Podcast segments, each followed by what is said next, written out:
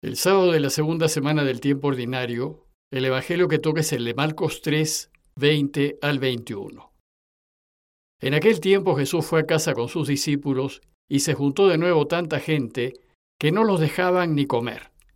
Al enterarse su familia, vinieron a llevárselo porque decían que no estaba en sus cabales. Vimos que cuando Jesús inició su vida pública, la gente que lo escuchaba se quedaba maravillada de él lo alababa y lo seguía. Pero Marcos también nos presentó la oposición de los dirigentes judíos que cuestionaron el modo de proceder del Señor. Ahora bien, lo extraño del texto de hoy es que esta vez es la propia familia de sangre de Jesús la que no lo comprende y piensa que está fuera de sí, es decir, que está loco. Es una acusación muy seria, más aún viniendo de su clan familiar, es importante tener presente que dos mil años atrás, las familias se constituían en grandes clanes familiares que incluían hermanos, tíos, primos y sobrinos. Y todos aquellos que conformaban un mismo clan se consideraban hermanos entre sí. Además se llamaban hermanos y solían preocuparse unos de otros. Veamos el texto más en detalle. El Evangelio comienza diciéndonos que Jesús volvió a casa con sus discípulos, es decir, regresó a casa de Pedro, pues según Lucas 9:58, el Señor no tenía ni dónde reclinar la cabeza, y Pedro lo había acogido en su casa, en su clan familiar. Entonces dice el texto que se juntó de nuevo mucha gente. ¿Quién era esta gente? La mayoría era gente que estaba entusiasmada con el Señor. Muchos eran del mismo pueblito de Cafarnaúm, pues cada vez que se enteraban de que Jesús estaba de vuelta en casa, iban a buscarlo. Las palabras de nuevo u otra vez nos indican que esta práctica era un hecho recurrente, que sucedía cada vez que Jesús volvía a Cafarnaúm. Pero entre la gente también se encontraban algunos que no creían en él, y que, como veremos más adelante, lo seguirán solo para atacarlo. Es cierto que era mucha la gente que buscaba al Señor y a sus discípulos, y a causa del gentío, dice el texto, que no podían ni comer. Jesús y sus discípulos no tenían un momento de descanso ni tranquilidad, pero además sus familias, especialmente el clan de Pedro, había perdido toda su privacidad. Según las excavaciones arqueológicas hechas, la casa de Pedro y su familia era muy pequeña, tal vez de unos 25 o 30 metros cuadrados, y ciertamente la gente del pueblo no cabía en ella, y tampoco entraban en el pequeño patio común del clan familiar. Y en efecto, la falta de tiempo y privacidad es uno de los costos de anunciar la buena noticia, pues su camino consiste en ya no vivir para uno, sino para los demás. Y por tanto, quien se decida a ayudar a Jesús en el anuncio de la buena noticia, debe estar dispuesto a sacrificar su tiempo y su privacidad por esta causa. Por eso, religiosas, religiosos y sacerdotes, para quedar libres, eligen no tener familia. Una vez descrita la escena, el texto nos dice que al enterarse la familia de Jesús que estaba en Cafarnaúm, llegaron a llevárselo porque decían que no estaba en sus cabales. Según Marcos, después de bautizarse con Juan en el río Jordán, Jesús volvió a Galilea, pero no regresó a Nazaret, a su pueblo, sino que se quedó en Cafarnaúm, y entre Nazaret y Cafarnaúm hay una distancia de cerca de 48 kilómetros. Pero en ese tiempo, la gente caminaba mucho y se movía entre los diversos pueblitos de Galilea. Por tal motivo muchos se conocían y se llevaban noticias entre ellos. Por eso muy pronto sus parientes se enteraron que Jesús había vuelto a Galilea y que estaba residiendo en Cafarnaúm. Entonces, cuando el clan familiar de Jesús se enteró que estaba en Cafarnaúm, se dirigieron para allá. Parece que su intención fue hacerse cargo de él y retirarlo de la actividad pública, pues consideraba que estaba fuera de sí, que no estaba en sus cabales. Es decir, como estaba loco, no podía andar suelto por allí. Imagínense, la propia familia de Jesús consideraba que el Señor estaba mal de la cabeza.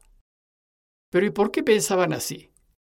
Tal vez no entendieron la opción de Jesús de dejar su familia, de dejar su taller y dejar todo lo que tenía en Nazaret para irse al sur, a Judea, a hacerse bautizar por Juan. o tal vez no entendieron por qué Jesús, ya de vuelta en Galilea, no se fue a vivir a Nazaret, sino a Cafarnaúm. Sin embargo, lo más probable es que pensaban así porque el modo de vida que propone Jesús parece una locura. Es un modo iluso de vivir, que no tiene los pies en la tierra. Pues ¿cómo es eso de que para ganarlo todo hay que perderlo todo? Que para ser primero hay que ser último, y que se es más feliz dando que recibiendo? ¿Cómo puede ser uno más feliz siendo el último y el servidor de todos, en lugar de buscar ganar siempre, ser siempre el primero y ser servido? ¿Cómo puede uno llegar a ser importante cuando Él propone pasar desapercibido, de modo que nadie sepa, ni siquiera tu mano derecha, lo que hace tu mano izquierda? A primera vista da la impresión de que sus parientes tienen razón, efectivamente Jesús está algo mal de la cabeza, pues ¿cómo entender que vivir como Él propone da felicidad? Lo cierto es que quienes viven según los valores del mundo no entienden la propuesta de Jesús y más bien les parece una locura. Bueno, pues esto, que era cierto en tiempos de Jesús, también es cierto hoy. Su camino, sin duda, es muy difícil de entender, más aún cuando estamos bombardeados por la publicidad, por los medios de comunicación, por el arte, por la moda, por el pensar común de la gente. Incluso nuestra propia familia y amigos insisten en que seamos primeros e importantes y nos dicen que ser feliz consiste en tener muchos bienes y ser famoso y poderoso. El mundo sostiene que para ser feliz lo que hay que hacer es buscar acumular cada vez más, ser más y más famoso y sobre todo ser importante y poderoso pues la felicidad consiste en ganar el mundo, y si no lo logras, eres un fracasado. En cambio, Jesús y sus discípulos piensan más bien que el mundo es el que está desquiciado. Los que son del mundo corren por la vida desbocados, pisándose unos a otros hacia el abismo de la soledad, del vacío, del sinsentido y de la tristeza, y no llegan a ser felices, pues por su proceder solo consiguen una familia desunida, amigos de conveniencia e interés, preocupaciones y problemas de salud y de sueño. Y finalmente, insatisfacción, desilusión, soledad, soledad y más soledad. Ya San Pablo habla del camino de Jesús como una locura y compara lo que propone el mundo con lo que propone el camino cristiano. Dice a los Corintios en 2 Corintios 12, 10 al 11, Me complazco en mis flaquezas, y en las injurias, en las necesidades, en las persecuciones y las angustias sufridas por Cristo. Pues cuando estoy débil, entonces es cuando soy fuerte. Véanme aquí, hecho un loco. Y también en 1 Corintios 1.18 les dice que el anuncio del camino de la cruz es una necedad, una insensatez, una locura para los que se pierden. Pero para los que se salvan, para nosotros, es fuerza de Dios. Y también en 1 Corintios 1, 23, 25 dice, nosotros predicamos a un Cristo crucificado, es decir, a un Cristo que triunfa muriendo. Y esto es un escándalo para los judíos y una necedad, una locura para los gentiles. Pero para los llamados, para los cristianos, es fuerza de Dios y sabiduría de Dios. Porque la necedad divina es más sabia que la sabiduría de los hombres, y la debilidad divina es más fuerte que la fuerza de los hombres. Grandes santos en la historia de la Iglesia reconocen que el camino de Jesús es una locura para quienes son del mundo, pero para quienes más conocen a Dios y están más cerca de Él, es exactamente todo lo contrario. El de Jesús es el único camino sensato que podemos seguir si queremos ser felices. Por ejemplo, Ignacio de Loyola en sus ejercicios espirituales nos invita a elegir el camino de Jesús, y dice, en el número 167, quiero y elijo más pobreza con Cristo pobre que riqueza, oprobios con Cristo lleno de ellos que honores, y desear más ser estimado por vano y loco por Cristo, que primero fue tenido por tal, que por sabio o prudente en este mundo. Para el mundo y para quienes seguían por sus valores, lo que propone Jesús es incomprensible, pues es una tontería vivir dando, compartiendo, pasando desapercibidos y sirviendo. Y ciertamente es de locos creer que perdiendo la vida por los demás, lo ganaremos todo.